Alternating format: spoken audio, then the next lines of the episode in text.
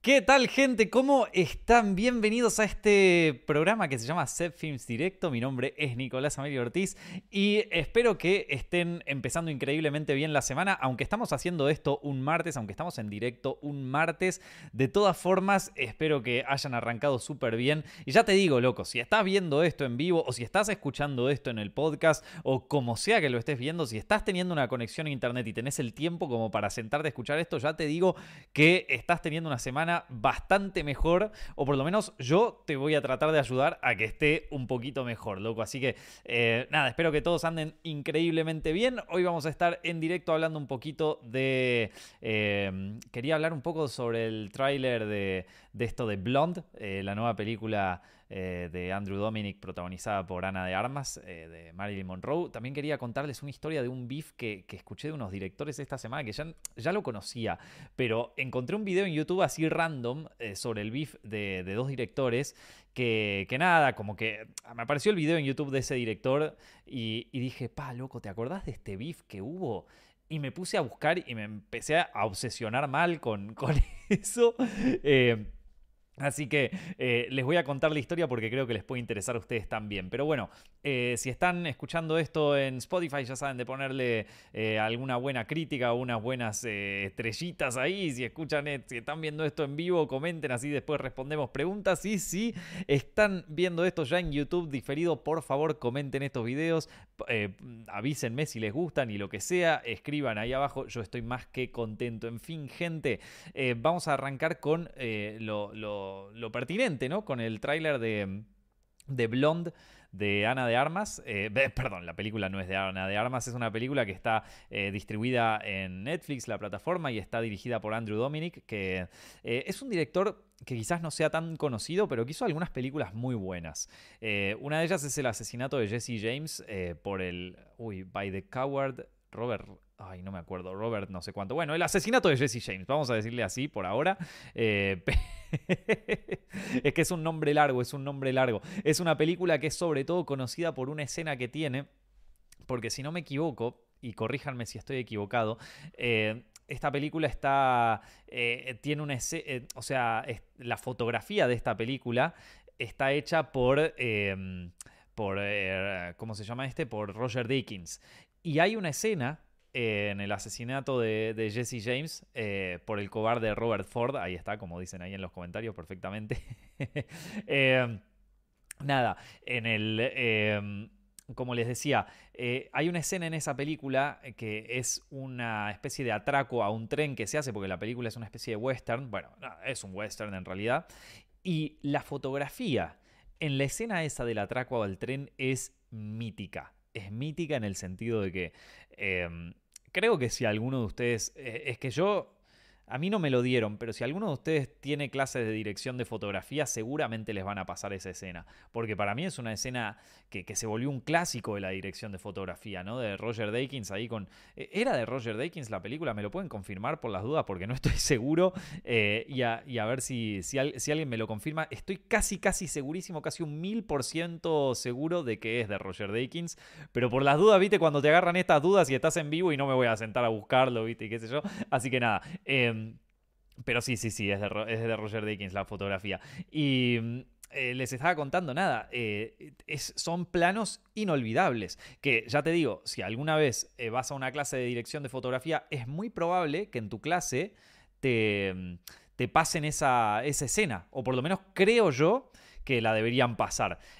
bueno, esa ya te digo, para mí el asesinato de Jesse James no es de las mejores películas del mundo, ni tampoco es mi película favoritas, pero tiene algunas escenas que son realmente impactantes. Una de ellas es justamente esta escena en el atraco al tren que es espectacular. Y después otra que tiene que es muy buena es Killing Them Softly, esa también está buena. Y nada, Andrew Dominic, por más de que quizás no sea un director tan conocido de esta última época como quizás podría ser, no sé, eh, Iñárritu, ponele, o alguno de estos, es un director zarpado, loco. Es un director que, tiene potencial, que tiene capacidad y que puede encarar un proyecto de la dimensión que, parece que va a tener esto, ¿no? Salió el tráiler de, de, Blonde, que es una especie de biopic. Bueno, nada, a ver, es una reimaginación de eh, ciertos aspectos de la vida de Marilyn Monroe.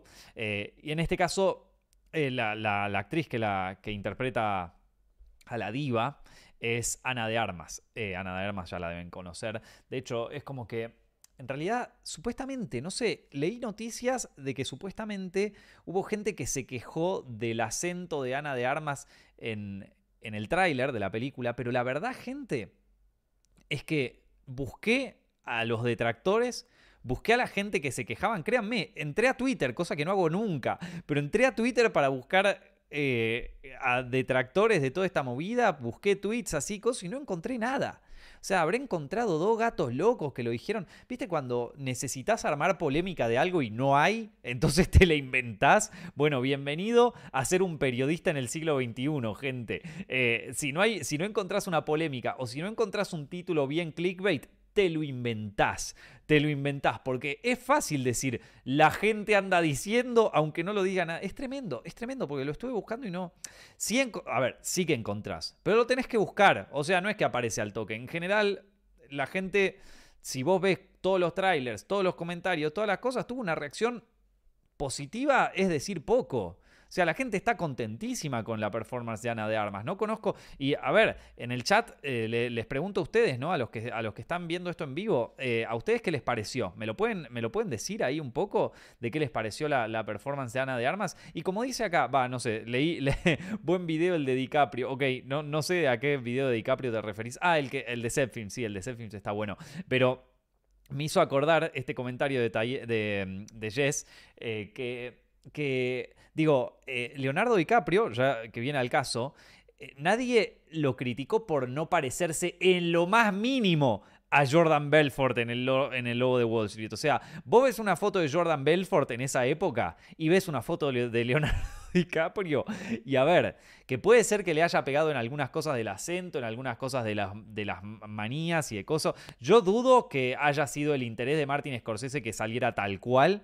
Eh, así como dudo que eh, muchos, muchas de, las películas que dirige Scorsese busque la exactitud total, pero de todas maneras, a nadie le molesta. A nadie le molestó. Estamos buscando una performance que, no, que nos comamos la película y que la pasemos bien. Obviamente, digo, tampoco te vas a ir tan al carajo siendo que estamos hablando de Marilyn Monroe, que es una, una figura mega conocida, o sea, tampoco la vas a mostrar a Marilyn Monroe, eh, no sé, con el pelo negro, ponele, o sea, es tipo, si hay una cosa que la caracterizaba era justamente su pelo rubio, eh, qué sé yo, o sea, si querés le podés poner, o sea, le podés poner el pelo negro, te puedes inventar lo que vos quieras, pero, eh, o sea, tampoco nos vamos a ir al carajo, ¿no? Pero...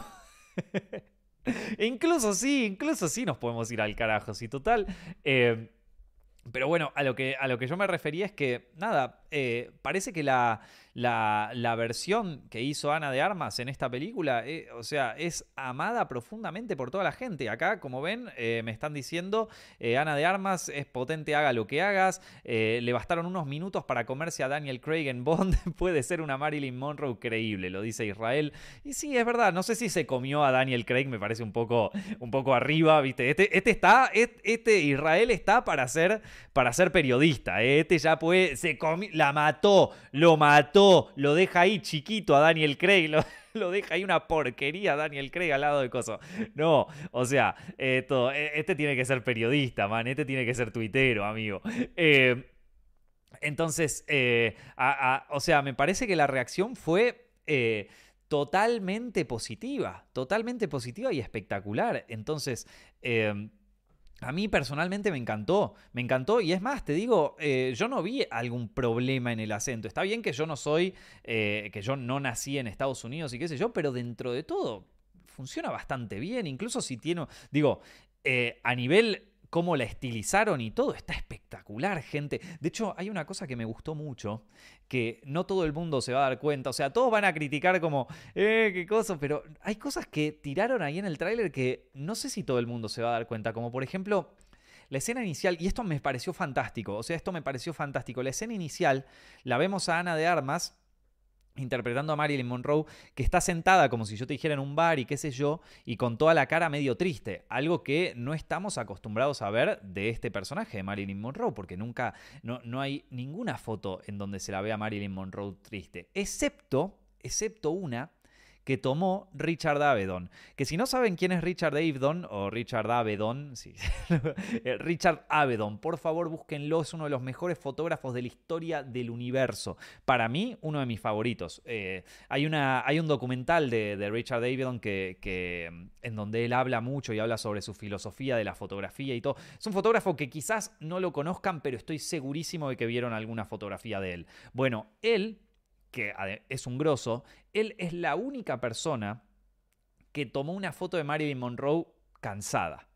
Ella siempre para las cámaras estaba totalmente diva, pero, pero él es el único que le logró sacar eh, una foto de ella cuando estaba cansada en el medio del set y qué sé yo, y está esa foto, búsquenla, busquen Richard Avedon, eh, Marilyn Monroe, y es exactamente la misma expresión, es exactamente la misma expresión, gente, o sea, yo no sé si esto estaba buscado, a ver, seguro estaba buscado, porque si vos lo ves, es igual. Se está alargando a llover por acá, así que disculpen si se, si se oyen gotas de agua, pero bueno, es, eso básicamente. Por suerte este micrófono, tengo que decir, es tan direccional que yo es como que escucho las gotas, escucho una tormenta, escucho un tornado y, después lo escucho en el directo y no se oye nada. Pero bueno, eh, ¿qué, les estaba contando? Eh, la, la cuestión a todo esto es que, es que me pareció fantástico ese guiño a, Richard Davidson y la fotografía me pareció espectacular. Después el resto, eh, nada, me parece como que, o sea, por lo que se llega a ver en el tráiler, se nos va a mostrar una, una visión, por lo menos, de Marilyn Monroe. ¿Se acuerdan que veníamos hablando de esto, de, la peli de Elvis, que medio como que lo lo santifica a Elvis a un modo que quizás no era necesario. O sea, es como que hubo un montón de fans de Elvis que se vinieron a quejar en ese, video, en ese video, porque después subí el recorte de eso a, YouTube y hubo un montón de fans de Elvis que me dicen, no, pero ¿cómo te atreves a decir eso del campeón? que a mí también me encanta Elvis, gente, que me encanta Coso, ¿viste? pero tampoco era un santo, loco. Tampoco era un santo. Y Marilyn Monroe lo mismo, tú, de hecho, Marilyn Monroe tiene una vida que si nosotros tenemos un video que, hicimos para Films que probablemente salga más, más cerca del estreno de la película, nos pusimos a investigar y loco, esa sí que tuvo una vida jodida. ¿eh? Al principio su, su infancia y su adolescencia y todo eso fue difícil, nos quedamos cortos. Y Decí que nosotros lo tuvimos que condensar en un video de menos de 15 minutos, pero créeme que podés escribir un libro entero sobre la las cosas jodidas que vivió Marilyn Monroe, ni hablar de todas las teorías conspirativas que existen alrededor de su relación con la familia Kennedy y su eventual suicidio, ¿no? O sea, ahí ya te puedes meter en una historia que vamos a ver qué de todo eso habla la película, ¿no? ¿Quién hará de JFK? O sea, ¿qué, qué lo, de, lo de Mr. President saldrá en algún momento, me imagino. No sé, eh, esta es como una, eh, acá me comenta Federico, esta es como una Marilyn humana, mientras que a Elvis lo dejaron mostrando lo mejor nomás, cuando lo interesante es el resto también, es que sí, es que lo que nos, lo, que no, si, si vos vas a una película y ves que, es un que un personaje es perfecto, no te va a gustar esa película, porque no vas a poder empatizar con ese personaje. Y vos me vas a, ver, a decir, bueno, pero Superman, no, loco, hasta Superman tiene sus debilidades. O sea, hasta Jesús tiene sus debilidades en la pasión de Cristo. Vos ves la pasión, o sea, real. Ah, bueno, justamente por, o sea, Jesús es un personaje que es muy, eh, muy, muy como eh, entrañable para todos los seres humanos. Y sé que esto que voy a decir capaz es medio polémico, pero justamente es porque es un personaje que se le presentan todos los quilombos. Vos lees la, Biblia, el Nuevo Testamento, y todos los quilombos se le presentan. Todos. Y el tipo, incluso sufriéndola y pasándola mal, dice, bueno, sí, ¿sabes qué? Eh, esto, o sea, digo, no hay, no hay figura, está bien, esto entonces, eh, vamos a, eh, o sea, vamos a, decir que una, sea, que un buen personaje es un personaje que tiene errores. Que yo entiendo que hoy por hoy, digo, eh, humanizar un personaje suena terrible porque todos tenemos nuestros lados oscuros y todos tenemos nuestras miserias y no nos gusta mostrar nuestras miserias, porque nuestras miserias son justamente las razones por las que después viene un gil en Twitter que no sale de su casa todos los días y te putea. Pero la realidad es que nadie es un santo en este mundo, todos tenemos problemas eh, y todos tenemos nuestras historias. Eh, y, y ojalá que mucha gente pueda solventar sus propias miserias con cosas buenas que haga en la vida o con cosas impresionantes que haga, como todo, todo lo que hizo Elvis o todo lo que hizo Marilyn Monroe, que es impresionante. Eh, ojalá que nos muestren una versión humanizada de ella. La verdad que después de lo de Elvis quedé un poco bajón con eso. Eh, a pesar de que la película me encantó a nivel narrativo, cinematográfico, eh, edición, todo eso, o sea, pueden ver la, reseña que hice de Elvis allá, o sea, todo, toda esa parte me encantó, pero, pero lo otro, la verdad es que eh, me quedé un poquito decepcionado, la verdad. Ahí eh, quedé un poquito decepcionado, si te digo. Pero bueno, eh, yo creo que el director eh, va, a lograr eso y aparte también en el tráiler se, nota un poco que, va por ese lado. No, no, sé qué opinan ustedes, pero a ver, voy a, leer un poquito, voy a leer un poquito los, los comentarios. A ver qué, opinan. Eh, confío en Dominic, dice Alejandro. Eh, al fin te agarro en vivo. es que si no tienen debilidades que puedan superar por sí mismos, y no porque el guion quiso, se convierten en, Mary Sue o Gary Stu. Sí, que es como una especie de, estereotipo de personaje que no tiene, que no tiene problemas. Sí, sí, es que, es que bueno, e, es como medio esta, este personaje súper super lindo, súper limpio, ¿viste? ¿Qué le vamos a hacer? Eh, en el, en el tráiler ya tiraron frases del guion buenísimas. Es verdad, es verdad. El tráiler revelaba, revelaba eh, frases que, la verdad estaban muy, muy buenas. Eh, comentario de señora va a tirar. la película de Elvis es como la serie de Luis Miguel. Es imposible dejar mal a esas estrellas que todos sabemos que hicieron muchas cosas malas. Eh, esto... No, es o sea, no, no, no necesitas dejarlos mal, porque todos sabemos que en el lugar de Elvis nosotros también nos hubiéramos mandado todas las cagadas del mundo. Cuando vos te ascienden al nivel de la realeza, es muy probable que te sientas tentado y es muy probable que, que, que te, que, te sientas acercado a acoso. No es eh, las. O sea, no son, no son personajes santos. O sea, son. Y, es totalmente entendible. Yo por esto no estoy diciendo cancelemos a Elvis para nada. Al contrario, me parece. O cancelemos a, a qué sé yo, a Freddie Mercury. o sea, salta, agarrá la celebridad que vos quieras. Eh, no, no, no, lo pienso de esa manera y nunca lo pensé de esa manera. Esto. Eh, hay, hay, gente que, que de todas maneras ha logrado cosas inigualables, a pesar de que, de que hayan tenido eh, sus, miserias, ¿viste? Eh, ¿Qué se le va a hacer? Y ahí uno, uno, uno tiene, o sea, no sé, a mí, a mí me parece que humaniza un poco a los personajes, pero bueno, justamente, comentario de señora, como bien dijo ahí, eh, es algo que a la gente del bien, ¿se acuerdan del podcast pasado que dije la gente del bien? No me gusta ese término, es algo que a la gente del bien no le gusta porque la gente del bien es como lo que iban antes a la iglesia, ¿viste? De todo pulcro, todo perfecto. La familia se separa, no, que ellos se vayan, ¿viste? Es verdad, hay cosas así. Bueno, eh, perdón, gente, perdón que, me extendí un poquito con esto, eh, pero bueno, básicamente sobre, sobre ese trailer. Yo creo, que, yo creo que va a quedar bueno, yo creo que va, que, va a ser una buena película. Por lo menos le, le, tengo bastantes ganas. Va a estar en el Festival de Venecia, no, no voy a poder ir al Festival de Venecia. Tengo unas ganas de ir, nunca fui al Festival de Venecia. Tengo muchísimas ganas de ir. Eh, alguna vez iré, alguna vez iré, pero ahora no puedo por, por temas de laburo, no, no, no llego, loco. Así que em, vamos al otro tema que les quería contar de, de un beef que hubo. Antes de que existiera Twitter, antes de que existieran las redes sociales, antes de que existieran las polémicas, hubo un beef entre dos directores de cine. Hubo varios, hubo varios beefs, hubo, varias polémicas, hubo varios dramas y varias peleas entre celebridades. Pero una que a mí me encanta, que a mí me encanta eh, y que me obsesionó hace poco, es la de Jean-Luc Godard y François Truffaut. Déjenme que les cuente, déjenme que los ponga en contexto. Em, yo, eh, a ver, ¿Cómo me doy cuenta de esto? No sé, me apareció en YouTube un video de Agnès Barda, que es una directora de cine, eh, de, un documental que le hicieron hace un tiempo, porque bueno, ella falleció el año pasado, y, en ese documental ella va a visitarlo a Jean-Luc Godard, que es otro director de cine francés, y Jean-Luc Godard es como que medio le escribe en la, en la, en la ventana, nada, algo como que, eh, nada, una, cosa re hijo de puta, básicamente. Escribe una cosa así y Agnès Barda se pone triste. Y, el título del video era tipo, eh, Godard siendo un hijo de puta pretencioso.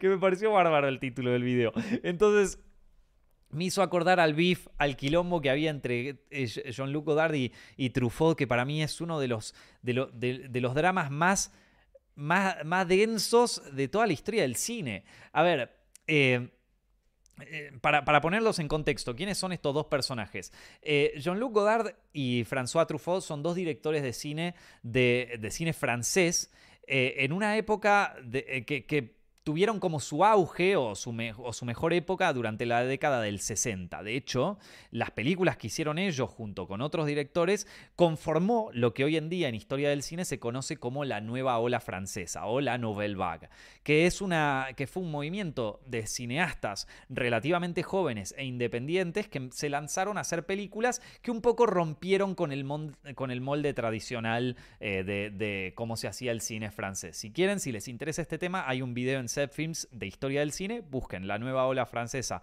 en historia del cine de Set Films, donde hablamos más en detalle sobre eso. Pero básicamente esto es lo que, esto es, lo que es necesario saber para, para enterarse un poco.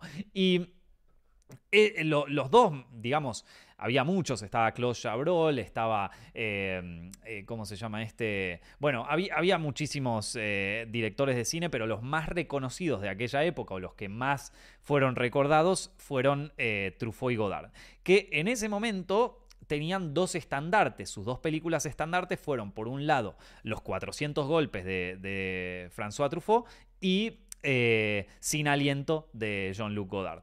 Estos dos personajes empezaron su carrera yendo a los cines, yendo a los cineclubs y todo esto, como cuando vos te haces amigo de alguien yendo, yendo al cine, ¿vieron? Y después empezaron a, escribir eh, críticas de cine para un diario que se llamaba Cahiers du Cinéma, que creo que quiere decir diarios de cine, una cosa así, perdónenme, mi francés no existe básicamente. Pero bueno, los dos empezaron a escribir ahí y, se llevaron súper bien y empezaron a generar teorías sobre cine y escribían críticas sobre películas. Y una cosa que los, caracterizaba, que los caracterizaba a estos críticos y futuros directores era que ellos creían en la teoría del autor. ¿A qué se refiere con esto? A que creían que la figura del director en una película era una pieza importante para darle identidad a un film. Y esto es algo que para, o sea, se los cuento ahora, ustedes me van a decir, y sí, lógico, amigo, obvio que el director es una pieza importante para... Pero en ese momento, en aquella época, el director de una película, el director de una película era un técnico más era un tipo que contrataba vos de que hacés muchos westerns, vení y salía John Ford. Y después venía vos que hacés las pelis de terror, vení para acá y salía Hitchcock. Y vos que sos el que hace la peli coso, vení y te contrataba Warner que, o, te contrataba la MGM. O te, eras eh, tu rol, el rol como director, el rol del director en la época industrial de Hollywood era más bien un rol técnico hasta que estos tipos dijeron, no, pará, ojo, ojo, porque acá el director es una pieza clave para que, eh, para que el cine tenga identidad. Entonces salen estos dos tipos que eh, empiezan a escribir sobre esto y finalmente en un momento es como que dicen, bueno, es hora de que nosotros hagamos nuestra película, ¿no? Y gracias a un eh, sistema de financiación del gobierno francés de aquella época y qué sé yo, lograron conseguir esta posibilidad de empezar a justamente filmar películas. Eh, Godard filma Sin Alientos, que es una especie de homenaje al film noir estadounidense, pero con sus sus vueltas medio bizarras, medio así avant-garde francesas. Y eh, Truffaut filma Los 400 golpes, que es una película más bien tradicional, con un equipo técnico copado y eh, es, bueno, es una, eh, es una historia más tradicional, si se quiere, ¿sí? entonces, a los dos les va súper bien. A los dos les va súper bien y no solo eso. No solo les va súper bien con estas dos películas en Francia, sino que también se vuelven influyentes en Estados Unidos. Entonces Spielberg empieza a hablar de ellas, George Lucas empieza a hablar de estas películas en la época en que ellos estaban empezando también sus carreras. ¿viste? Brian De Palma dijo cuando sacó sus primeras películas, es, si, si yo puedo ser el Godard estadounidense, para mí sería la gloria. Eso lo dijo Brian De Palma. Entonces imagínense el nivel que tenían estos dos personajes. O sea, eran dos rockstars del, cine de avant-garde de aquella época. Eran súper importantes. Y bueno, entonces... Eh, ahora, Truffaut y, Truffaut y Godard esto, tenían, eh, tenían dos diferencias muy grandes en cuanto a sus visiones y también tenían dos diferencias muy grandes en cuanto a su propia historia de vida. Godard era una persona que venía de una familia súper acomodada francesa, creo que sus padres eran banqueros o alguna cosa así, no me acuerdo. Em, y que venía, o sea, venía de los lujos totales y era un tipo que estaba, vamos a decirlo, en la mega burguesía francesa de aquella época y, y que medio eh, se escapó un poco a ver películas ahí en los cineclubes y, y después tenía toda su, movida de, izquierdas y qué sé yo. Mientras tanto, Truffaut era un tipo que venía de las clases más bajas de, Francia, que estaba medio en la lona, que cometió crímenes, que, estaba rejugado, eh, que no tenía un mango y que, y que lo poco que ahorraba lo usaba para, para ir a ver películas y para escribir sobre cine. Y los dos eh, con esta historia de vida también tenían dos visiones del cine completamente distintas. Truffaut decía que, el cine tenía que, eh, tenía que aprovechar todos los, eh, todos, los todos los elementos, todos los recursos que, que que les daba el cine industrial a su favor para generar algo nuevo, ¿no? Entonces él era un fanático de Hitchcock, por ejemplo, ¿viste? Eh, Godard, por el contrario, cuando empezó a hacer sus películas, ya es como que dijo, no, ¿sabes qué? Vamos a matar al cine, loco. Tiraba, el, el Godard te tiraba a veces algunas que vos decías, dale, loco, ¿qué estás hablando? ¿Viste? El Godard a veces te tiraba cosas como... Eh, eh, o sea, a veces te tiraba unas frases impresionantes como si yo te dijera, el cine es la verdad a 24 cuadros por segundo, ¿viste? Que es la que te pone la, la, la, que te ponen en la, en la bio de Twitter o en la bio del Letterbox, el, el, pretencioso ahí que la tira esto. Eh, y después que había otro que, no, no me acuerdo si fue ¿Era una verdad a 24 cuadros por segundo o era la mentira a 24 cuadros por segundo? No me acuerdo. La cuestión es que te tira algunas frases así y después te tira otras por ejemplo, al final de La Chinoise, que es una película de él, tira como fin de la película, fin del cine. Déjate de joder, amigo, ¿quién sos? O sea, cada tanto te tiraba algunas, pero que vos decís, dale, amigo, ¿qué, pero ¿quién sos? Bueno, nada, e, era así, ¿viste? Entonces Godard lo que decía era que directamente eh, los que trabajaban en Cahiers su Cinema en su época de críticos y todo ya eran unos viejos nostálgicos que se quedaron como en plan, oh, aguante las películas de western, aguante coso y que ya no se los bancaba más. Algo que obviamente enfureció a todo esto. Era un rompebolas, Godard, vamos a decirlo así, era un rompebolas. eh, pero bueno, todo empieza, o sea, todo empieza con un quilombo. Todo empieza con un quilombo que se armó en un festival de cine no me acuerdo muy bien qué, fue. Ya se tiraban medio, medio puntitas ahí, pero, pero bueno, nadie se decía nada. Hasta que un día, en un festival de cine, eh, parece que Godard no sé qué, qué, había dicho, de que, no, sé, como que, no, no, como que tenían que suspender el festival y pasarlo a otro lado porque había unas protestas de no sé qué cosa. Y Truffaut dijo, y, y Truffaut dijo que Nunca le iba a hacer caso a Godard porque él era un hijo de la burguesía. Uy, claro, y Godard que estaba en modo aguante la izquierda, estaba tipo izquierda maoísta en aquel momento, le tiran esa y claro, estaba, se puso como, se puso como loco. Se puso eh, y, y le dijo, esto, es pelea de elitistas, gente, pelea de, de, académicos de, la de, las altas esferas, ¿no? Entonces, como Godard era, e, era, era de izquierda maoísta y le tira, y Truffaut le tira ahí en donde le duele, porque sí, Godard era hijo de familia de guita, ¿viste? Y le tira como, yo no voy a escuchar a este que, que es hijo de un burgués, ¿viste? Y, se volvió loco. Le dijo, de hecho, se fue a la mierda, parece que la pasó horrible en ese festival de Cannes y, le dijo, sos un traidor, así le tiró, vos sos un traidor. y entonces Nada, se dejaron de hablar de repente. Todo mal, todo mal. No son más, no sos más mi amigo. Le tiraron todo el bif del planeta. Ya está, no somos más amigos. Entonces, en el, en el año 68, Godard le pide guita a Truffaut para, para que le financie un proyecto y qué sé yo, y Truffaut le manda la guita, pero nada, es como que no se dicen nada. Y, y, todo parecía que, bueno, está bien, no se hablaban más y qué sé yo, pero en el año 68 eh, Truffaut hizo una película que se llama Noche Americana. Y Noche Americana era una película de, eh, que cuenta la, la vida medio caótica de un director durante el rodaje de, justamente una película así eh, que, se estaba filmando, ¿no? Entonces el director y todos los quilombos que tiene. A mí me encanta Noche Americana, me parece. Es, una película, para mí es una de mis preferidas de Truffaut.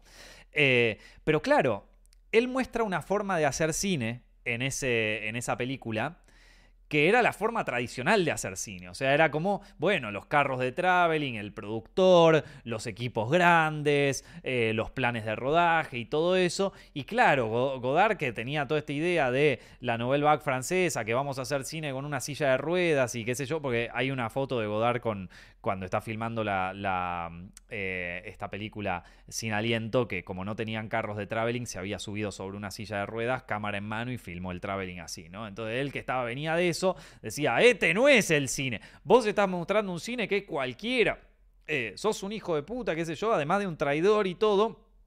Que aparte, ahí ya, ahí en esa época ya Godard estaba en modo, en modo hacer películas raras. Eh, la única que yo te rescato de aquella época ya es, eh, Pierrot Le Fou, que hay gente que no le gusta, que es una especie de Bonnie and Clyde, pero versión falopa. A mí me gusta. ¿Qué te puedo decir? A mí Pierrot, Le Fou me gusta. Pierrot es loco. Eh, es, una versión falopa de Bonnie and Clyde muy buena. Yo la disfruté mucho. Pero bueno, en general es una película que, no, que no pegó mucho, que no, que no le gustó mucho a la gente. Y entonces, eh, esto, nada, eh, eh, entonces como Godard ya estaba en ese, en ese plan, esto le escribe, a, le escribe a Truffaut, que, que, ya es cualquiera lo que hizo con una noche americana, y le manda una carta, loco, le manda una carta, se mandan cartas, en vez de mandarse tweets así con beef, le manda una carta de cuatro páginas que decía, que decía, loco, si vos me haces la noche americana esa basura, yo te voy a hacer una película en respuesta a la noche americana y te voy a enseñar cómo se hace el cine, porque vos sos un traidor. y, entonces, eh, o sea, él le tira eso y, nada, le tira un montón de puteadas más. Y claro, Truffaut lee esa carta y dice, vos me estás jodiendo. Y le, y le escribe una carta de 20 páginas de respuesta. O sea, le responde, viste, Godard hizo un abro hilo sobre este hijo de puta que se llama François Truffaut y su película de mierda que se llama Coso. Y Truffaut agarró y le respondió, abro hilo sobre el hilo de Godard. Y tipo, 20 páginas, 20 páginas le clavó el Truffaut. Entre todo el beef que se tiraron en, eh, en esas dos cartas, eh, Godard, eh, una de las cosas más jodidas que le tiró, por lo menos en mi opinión, es cuando le dice que eh, qué raro que en Noche Americana no muestre ninguna, escena de, sexo entre el director y, otros actores, sugiriendo que Truffaut tenía una vida sexual muy, muy candente en los rodajes, ¿no? Como que, viste, vos que, eh, qué raro que en Noche Americana no haya escenas de sexo con el director cuando vos te la pasabas garchando en los rodajes, hijo de puta. Eh, y aparte peor todavía, porque justo Truffaut estuvo en un, tuvo una relación con la protagonista de Noche Americana. O sea, un hijo de puta. Un, un, sin códigos, vamos a decirlo así. Le dicen el número 5 por sin códigos. O sea, un sin códigos el Godard le tira esto al coso. Y claro, Truffaut, entre las 20 páginas que le responde, le dice: eh, primero le tiró la que le tiran todo, ¿viste? Vos sos un envidioso, sos un creído. Eh, y, aparte le, agitó, se la agitó, Truffaut. Le dijo: Vos me agitás mucho por, por, las escenas de sexo, pero bien que vos a todas las actrices, o sea, se empezaron a tirar un bardo, pero ya parecía, eh, no sé, eh, esto, bailando por un sueño, ¿viste? O sea, vos me tirarás todo esto, pero bien que vos a las actrices te, te, chamullabas una tras otra, amigo, ¿eh? Y se la tiraban así y en, las 20 páginas. Eh, Nada, se tiraron bardo así uno tras otro, 20 páginas de quilombo. En los 70 Godard le tiró bardo eh, a, a, Truffaut en, entrevistas, en todo, en todo lo que él podía, él le tiró bardo, pero medio que Truffaut no respondía, no respondía nada, qué sé yo. La última respuesta que le dio Truffaut antes de morir fue una vez que Godard lo invitó a una mesa en donde discutieran sus películas, entre ellas la película famosísima de Godard que se llama Una mujer es una mujer, y Truffaut le respondió, una mierda es una mierda. Y... y se fue a la mierda. Bueno, después falleció. Esto, seguramente que después de, después de fallecer, seguro que Godard le siguió tirando mierda porque Godard es un hijo de puta. Pero eh, que de hecho eh, está, está ahí. Pero bueno, ahí está. Y, e, así, y, ese es uno de mis beefs. Ese es uno de mis bardos preferidos en el cine, porque aparte es un bardo tan intelectualoide, digo, eh, o sea, es tan, es tan como académico el bardo que hubo entre ellos dos, que... que, que nada, me, me, parece buenísimo, loco, me parece buenísimo. El bardo que hubo entre Jean-Luc Godard y, François Truffaut, que no es el único bardo que existió en la historia del cine. Ustedes se piensan que los dramas y quilombitos así y cosas de este estilo solo existen desde, desde la época, de, desde que nació Twitter. No, gente, no inventamos nada. Todo esto ya existió, hubo muchísimos más. Está el de Kinski con Herzog, está el de, o sea, hay muchísimos, muchísimos que encantado, si les gustó este, yo encantado de, contarle otros, de contarles otros bardos que hubo en otros rodajes y en otras películas y con otros directores porque, eh, porque es divertido el drama, loco. El, drama es divertido ahora, mirá si, si no es divertido ahora, mirá si no va a ser divertido hace 60 años, loco. O sea, está espectacular. En fin, Voy a aprovechar esto, eh, un poco lo que queda del podcast para responder algunas preguntas de acá. Tenía ganas de hablar algunas cosas, pero vi que llegaron bastantes preguntas, así que si quieren algo, me lo preguntan acá en el chat, lo voy a estar chequeando un poco. Eh... Ay, acá me preguntó Jorge Tolosa si te, llaman para dirigir el live action de Ben 10. Eh, no sé, no sé ni cuál sería. ¿Qué clase de pregunta es esa? Esto.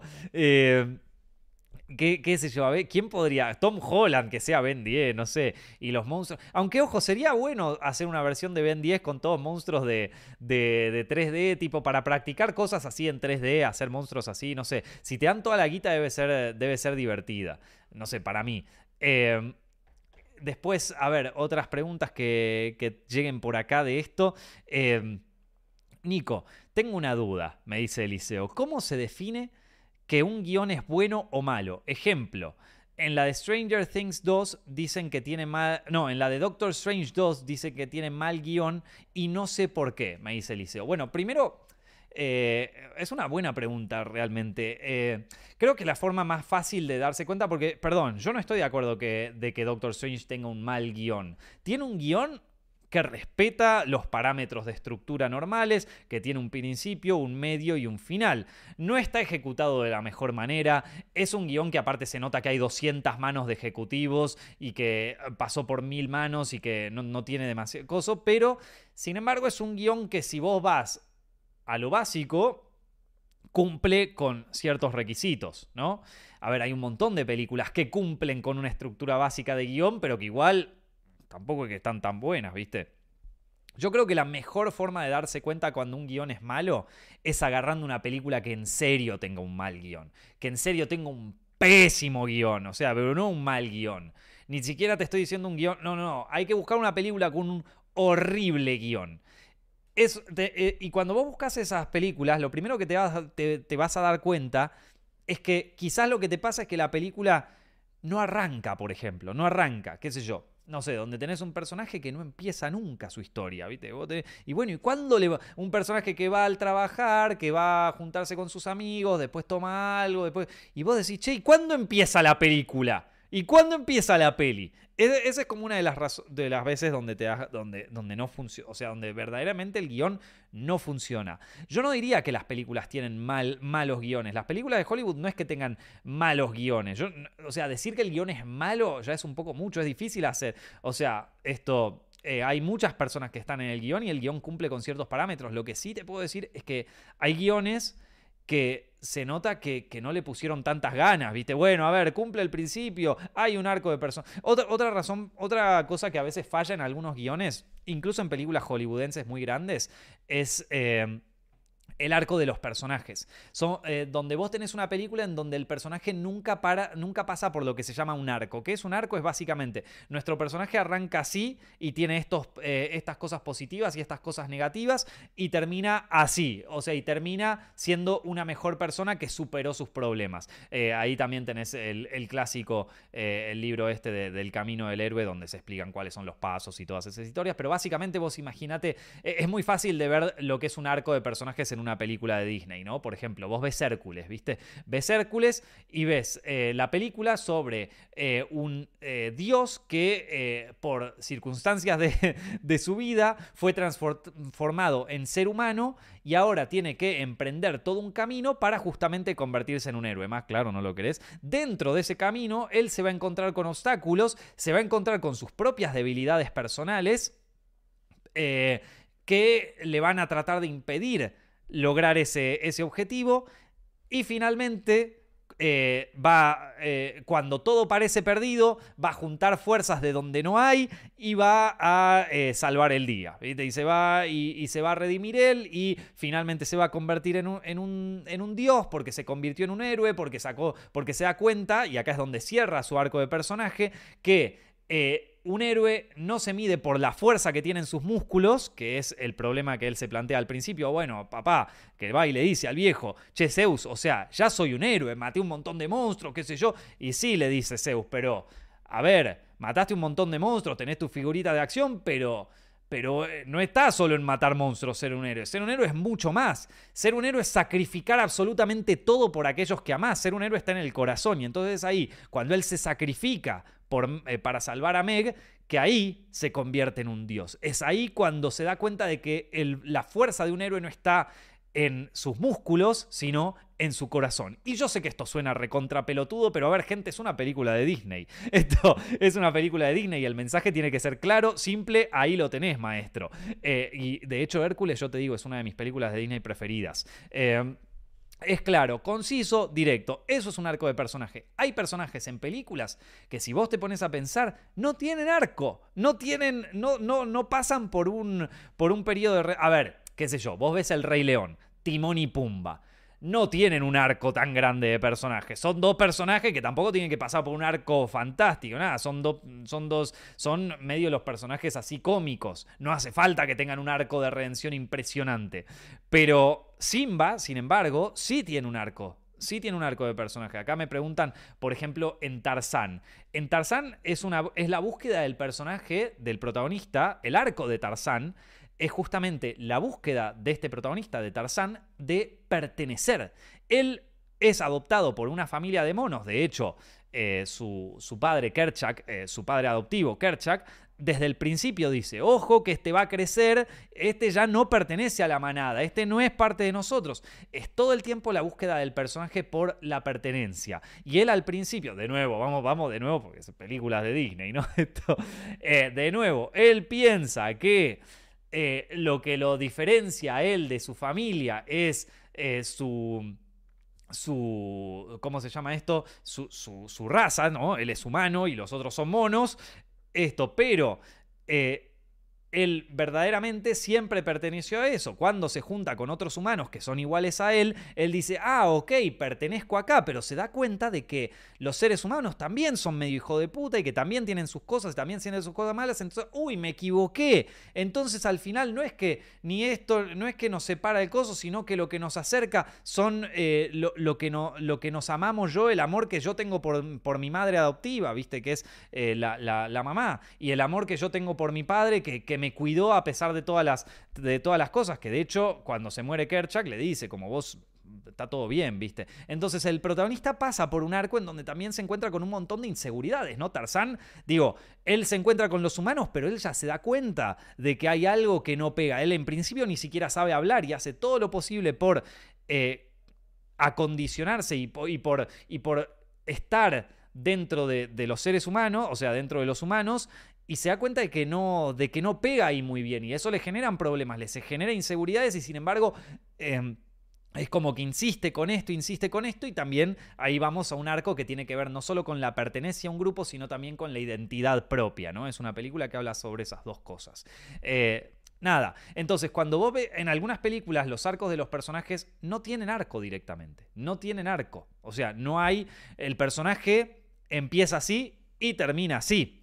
Incluso en una película como Las locuras del emperador, que vos tenés a un personaje que es este, eh, que es Cusco, que arranca siendo un narcisista, eh, y un creído que pone todo sobre él y también termina un poco, o sea, no es que dejó de ser un narcisista o qué sé yo, su personalidad todavía sigue siendo un poco creída y, que, y todo eso, pero aprendió que viste, la vida, el universo no gira todo en torno a él. Entonces sí, eh, no, no, es que tiene que cambiar radicalmente su posición ideológica de todo, sino que tiene que eh, pasar por algo que le demuestre que quizás todo lo que él pensaba no estaba del todo bien y que puede gozo. Entonces, es así como eh, que ojo, hay veces donde justamente el arco del personaje tiene un final trágico, en donde el personaje se, se se empecina con una forma de pensar, se empecina con eso y termina todo mal. Y termina todo mal. O un personaje que pensaba de cierta manera, de repente es convencido de, otra cosa totalmente distinta y termina en algo completamente trágico, como por ejemplo, no sé, en Goodfellas. Acá alguien dice justamente en, en, Narcos, eh, Pablo Escobar. Esto también son personajes trágicos, personajes que, cuyo arco arranca bien y termina mal. Hay otros arcos de personajes que arrancan mal, arrancan en un pozo y terminan ahí arriba bien. Esta, o sea, eso, es básicamente lo que es un arco de personajes. Y, eh, y entonces, bueno, eh, hay eh, o sea, hay películas en donde el protagonista no, no, tiene un arco de desarrollo y eso también genera un mal guion. Otras cosas, otras fallas, un mal guion, no, bueno, tampoco es que es un mal guion, puede subsistir con otras cosas, ¿no? Eh, otras cosas que te das cuenta de que hacen que un guion falle, y ojo, hay veces donde las películas tienen un guion que falla en algunas cosas, pero que la peli igual es súper entretenida. Por ejemplo, el, el, el guion de Spider-Man No Way Home, la última de Spider-Man, no tiene ningún tipo de coherencia. O sea, es como que va, viene, hay quilombos por acá, quilombos por allá. Sí, tiene un principio, un medio y un final. Sí hay arcos de personaje que se resuelven, pero está como medio construido así, toco, toco, toco, va, vamos, cosas. Pero la peli es súper entretenida y medio que te olvidas. no, te pones a decir, che, bueno, pero pará, porque en realidad, o sea, no, no, no le das tanta pelota a eso. No le das tanta pelota a, a las incongruencias y qué sé yo, porque la pasas bien. Incluso hay películas que quizás ni siquiera tengan un buen guion en definitiva por ejemplo, Rocky Horror Picture Show, el musical, es una película que guion, a ver, mucho guion esa película no tiene. Y sin embargo, para mí es una de mis películas preferidas.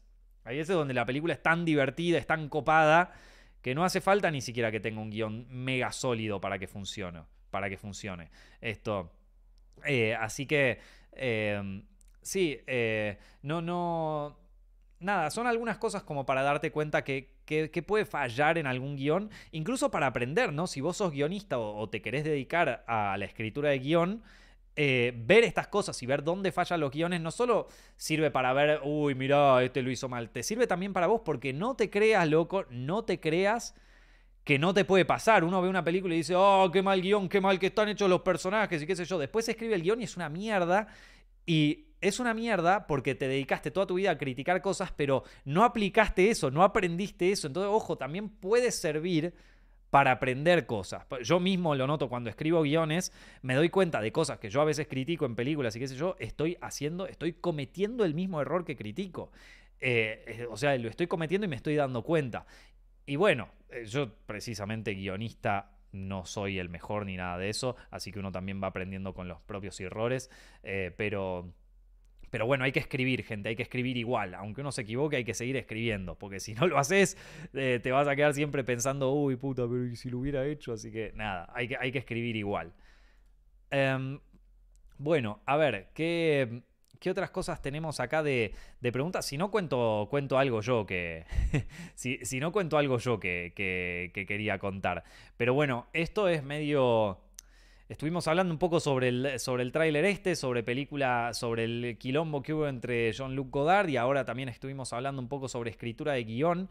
Y em, a ver, acá eh, me, pregunta, me piden opinión sobre eh, guiones de David Lynch y, películas como Wild at Heart. Eh, recién acabo de hablar sobre guiones sólidos y recién acabo de hablar sobre guiones coherentes. Yo creo que David Lynch es un, es un guionista espectacular. A mí me parece que sus guiones son sólidos, me gustan muchísimo sus películas. el tema es que él maneja una eh, una lógica que está dentro del surrealismo y dentro del sueño. Pero si vos te metes dentro de esa lógica, es, eh, podés encontrar eh, cosas espectaculares. Wild at Heart para mí tiene una de las escenas de inicio que un guionista la tiene que leer, porque para mí que Wild at Heart, la película protagonizada por Nicolas Cage, primero que es una de mis películas preferidas de, David Lynch, es una de mis películas preferidas. Tuve la oportunidad de verla en una versión en fílmico que pasaban en el, en el, cine de Malva y fue espectacular allá en Buenos Aires, fue increíble. Wild Heart, eh, Corazón Salvaje es una de mis es, es una de las mejores películas que hizo Lynch y quizás una de las menos conocidas de él. Y para mí, si, si vamos a la parte del guion, yo creo que Wild at Heart tiene una de las mejores escenas de aperturas de toda la historia del cine. No te estoy jodiendo. O sea, si yo tengo que hacer un top 10 de las mejores escenas de apertura de toda la historia del cine, Yo creo que la de Wild at Heart está seguro en ese top. Y te diría, está entre las tres primeras. Para mí, vos querés empezar una película con un quilombo, Mirate Wild at Heart, mirate cómo empieza. Yo me acuerdo cuando la vi en el cine, estaba viéndola en el cine así lo más bien, taca, taca, taca, ¡opa! De repente es como que, ¡oh! Es como que dije, ¡oh! Me descolocó de una manera que si estaba medio cansado, entré, pero así, de una, entré, ¡plum!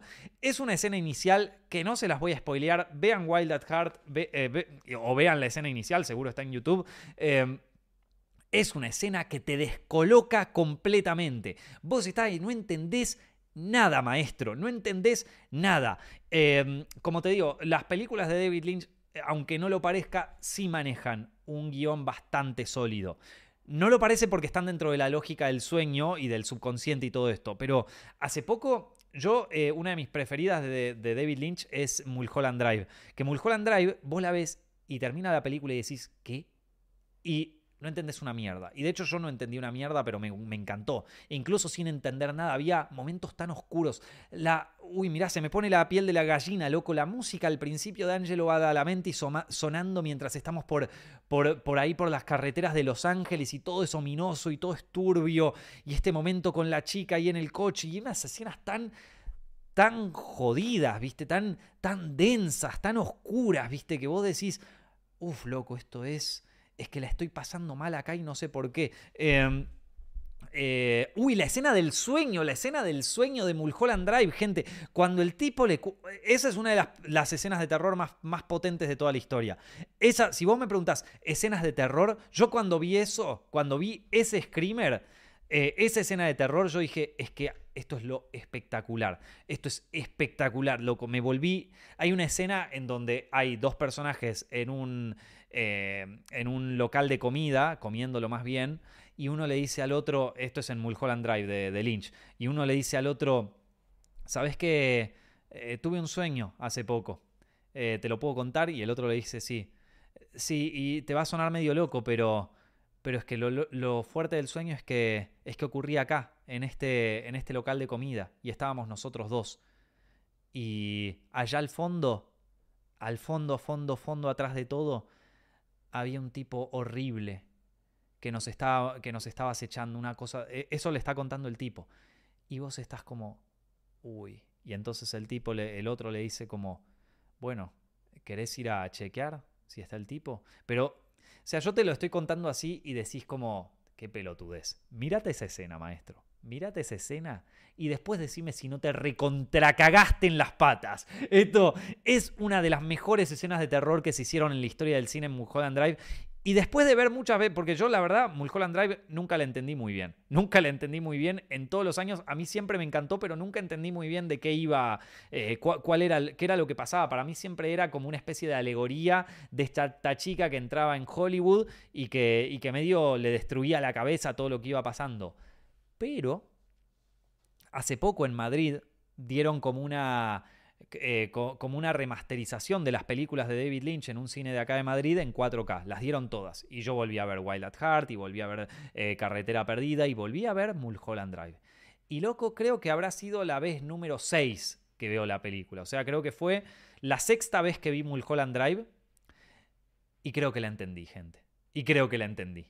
Y me parece que le podemos dedicar todo un podcast eh, a, esto, a, tratar de entender Mulholland Drive, pero que cuando la vi desde ese, desde, ese, desde ese punto de vista, desde esa perspectiva, todo tenía sentido, loco. Todo tenía sentido. Vos tenés que ver la película como un sueño. Como un sueño de los personajes, como si estuvieras viendo una versión nueva del gabinete del doctor Caligari, que se explica todo el sueño al final. Eh, si vos la ves así, toda la película tiene todo el sentido del planeta. Y no solo tiene todo el sentido del planeta, sino que entendés, o sea, entendés todo. Entendés todo y la película no solamente tiene un guion mega sólido, sino que además está todo en los diálogos, está todo, está absolutamente todo. Eh, o sea, esa película eh, parece que no tiene un guion, que el guion es un divague, pero cuando la mirás desde esta óptica, todo tiene sentido. Todo tiene sentido y está escrito de una forma que ninguno de nosotros, ni nadie en el planeta podría escribir tan bien. porque es jodido, ¿eh? Hacer una película como Mulholland Drive debe ser uno de los guiones más jodidos de hacer del planeta. Del planeta. No dejen de ver eh, Mulholland Drive. O sea, es para mí de las mejores películas que existen. Yo la, adoré y no. Y, y se las recomiendo. Eh, es, es, o sea, junto con Wild at Heart son mis preferidas de, él. Eh, Carretera Perdida también me encanta, eh, pero. Pero creo que está en tercer lugar de, ahí. Son como las más conocidas de él, ¿vieron? O sea, la más conocida es Carretera Perdida y la otra es Mulholland Drive. Después, bueno, está Twin Peaks, ¿no? Que Twin Peaks ya la habrá visto todo el mundo, es la serie que hizo, que es, esa sí es quizás la más conocida, la más conocida de todas. Eh, pero bueno, eso es un poco eh, mi opinión sobre David Lynch y sobre también sobre los guiones de David Lynch y cómo él encara sus películas. A mí es un director que me encanta y que muchas veces sus guiones pasan por ser medio un divague, pero no lo son, gente, no lo son. Hay muchísimo para aprender ahí, loco. Hay muchísimo para aprender y que yo creo que, que se puede tomar muchísimo. Pero bueno, gente, eh, ya eh, hemos terminado por ahora el podcast. Me voy a quedar un rato acá en directo hablando con la gente, por lo menos hasta que se termine de hacer de noche. Eh, espero que hayan disfrutado del podcast este. Si les gustó, ya saben, recomiéndenselo a sus amigos, recomiéndenlo en Spotify, en iTunes. También lo pueden ver en YouTube. Pueden ver los recortes en youtube.com barra Directo. Me parece que se llama así el canal, Sepfilms Directo. Búsquenlo en YouTube. Ahí están todos los recortes y todo. Si se perdieron algo, no se olviden de darle like, comentarlo. Sus comentarios ayudan montón, este tipo de cosas ayudan. Nos estamos viendo la semana que viene.